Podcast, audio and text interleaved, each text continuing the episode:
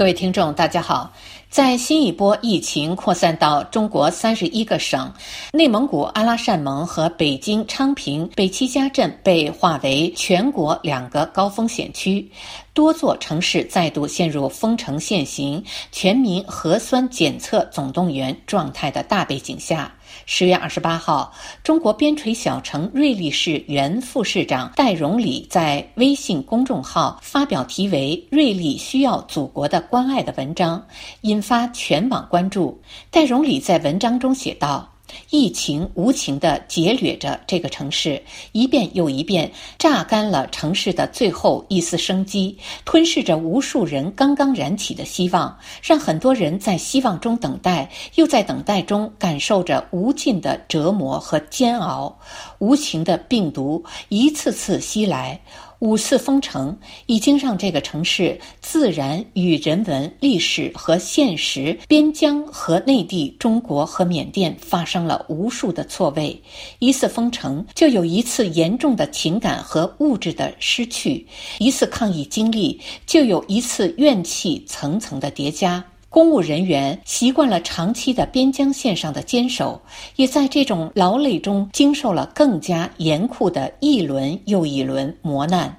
老百姓在一次次的折磨里耗尽了维持生活的所需，铁丝网挡不住求生的欲望，到位的防护才是救济之本。长期的封城形成了这个城市发展的死结，恢复生产和必要的经营显得十分急切。政府应该总结经验教训，兼顾大局和局部民生和管控，综合考虑治理方案。戴荣礼的长文虽然说的是锐利，但从侧面描述了全国各地疫情管控的生硬、国家财政支援的不到位、行政管理的粗暴，给民众制造的生存危机。许多锐利网友留言诉说自己的经历。网友普娜娜娜发帖说：“我儿子现在两岁，做了不下一百次的核酸检测，看到医生就自动张嘴。”看着懂事的很不是滋味儿。网友来自土坯房的独行者发帖说：“几个月的婴儿做了三四十次核酸检测，交了近两千元的隔离费，终于离开了瑞丽。看到这条信息，泪目，感同身受。”网友极品中的极品发帖说。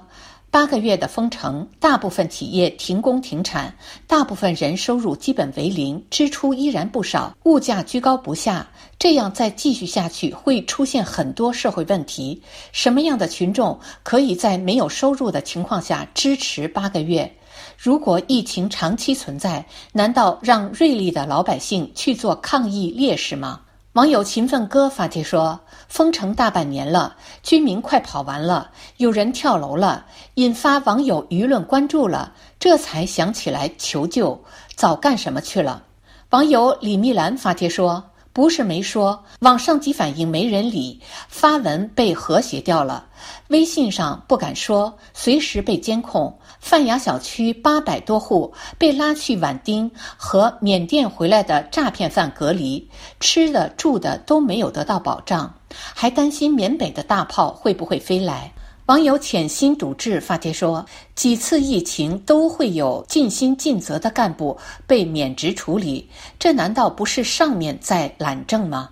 一篇题为《常态吸以掩气息》的网文这样写道：“一个城市变相封城七个月，那是什么概念？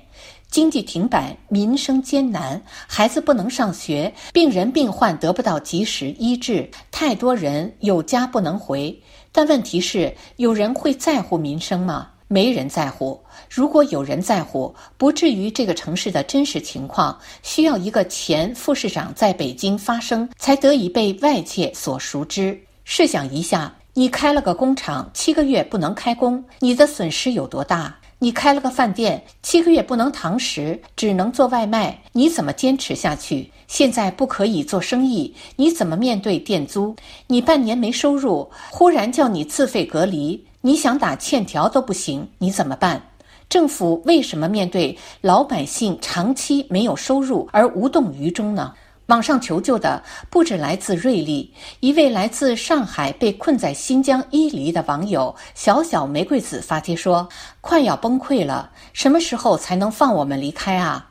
我要回上海，真的没法想象我们生活在二零二一年，连起码的自由和尊严都不能给予的二零二一年。我只是来旅游，做错了什么？凭什么关我二十九天？实在没办法，我只能去外网求助了。国内的媒体屁用都没有。我一个健康人被强迫喝了二十五天药，被强迫关了二十九天。我经历过武汉隔离、上海隔离，都没有伊犁这样变态的。真的要疯了，这辈子都不会再来新疆了。为了官员的乌纱帽，各种欺上瞒下，罔顾法律，没有人权。网友关宏导演发帖说：“伊犁前年没有过冬天，出门便是春天；去年没有过夏天，出门成了秋天；今年没有过秋天，出门成了冬天。”今天已经第二十五天，在家里待的时间久了，才发现我喜欢的不是擀面、黄面、蒸面，而是外面。以上是今天的微言微语，我是桑宇。